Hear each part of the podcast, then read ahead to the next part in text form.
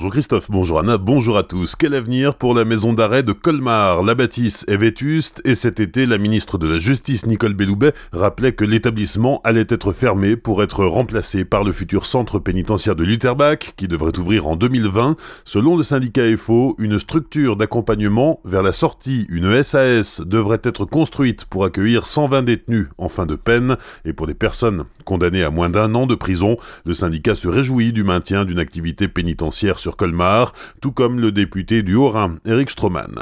Accident poids lourd contre poids lourd hier matin sur la 36 à hauteur de Mulhouse. Deux camions qui circulaient en direction de Belfort sont entrés en collision vers 6h30.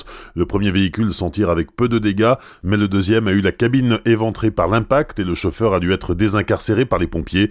Âgé d'une trentaine d'années, il a été transporté dans un état grave au centre hospitalier de Mulhouse. L'accident a provoqué d'importants bouchons qui ne se sont résorbés qu'en milieu d'après-midi.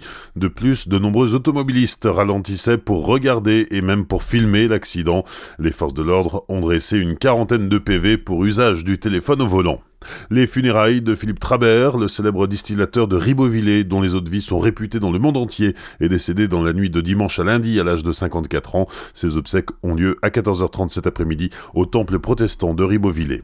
L'emploi, le chômage et l'inactivité à Célestat au cœur d'une étude menée par l'INSEE au téléphone ou à domicile, une enquêtrice est susceptible de solliciter les Célestadiens tout au long de l'année.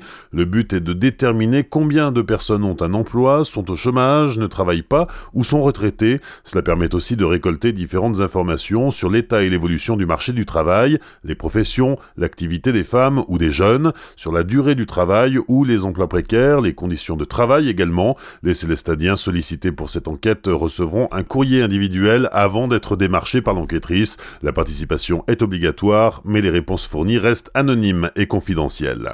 Après les amateurs de champignons, les pêcheurs alsaciens s'inquiètent des conséquences de l'épisode de sécheresse estivale. Pour la troisième année consécutive, ils constatent que le niveau d'eau des rivières est particulièrement bas, ce qui peut avoir des conséquences sur la reproduction de certains poissons. En attendant la pluie, la Fédération de pêche du Haut-Rhin pointe du doigt les services de l'État qui n'ont pas pris de mesures de restriction d'eau cet été. Ainsi, les particuliers ont pu continuer à laver leurs voitures ou remplir leurs piscines sans se soucier de l'environnement. Les pêcheurs ont terminé la saison de pêche plus tôt pour organiser des opérations de sauvetage des poissons. L'an dernier, 4 tonnes de poissons ont ainsi été sauvés.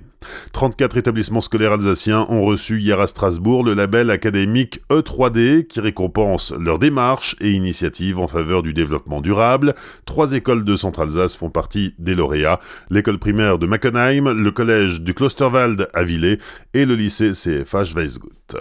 Une idée de sortie pour ce week-end, le Rotary Club de Colmar organise un concert pour la paix à l'occasion de ses 70 ans. Les détails de Francis Bucher, le président du Rotary de Colmar. La maîtrise de garçon de Colmar. Ensuite, nous avons Thomas Bloch, un des seuls musiciens euh, avec deux, trois américains jouaient sur euh, des instruments rares. Le trio est un trio de percussionnistes. Ce concert est un concert caritatif. Cette année, c'est la protection de la mère et l'enfant, et notamment des enfants malades. Donc les bénéfices de ce concert iront aux enfants autistes, et notamment pour financer à l'IME Saint-Joseph de Colmar une salle sensorielle réservée aux enfants autistes. Rendez-vous dimanche à 16h en église Saint-Mathieu de Colmar. Vous pouvez réserver vos places pour ce concert auprès de l'Office de tourisme. Chalet Aviation assurera la liaison Strasbourg-Lille. À partir du 26 mars, la compagnie normande affrètera deux allers-retours quotidiens, du lundi au vendredi. Il y a quelques semaines, Air France annonçait se désengager de cette ligne à compter du printemps prochain.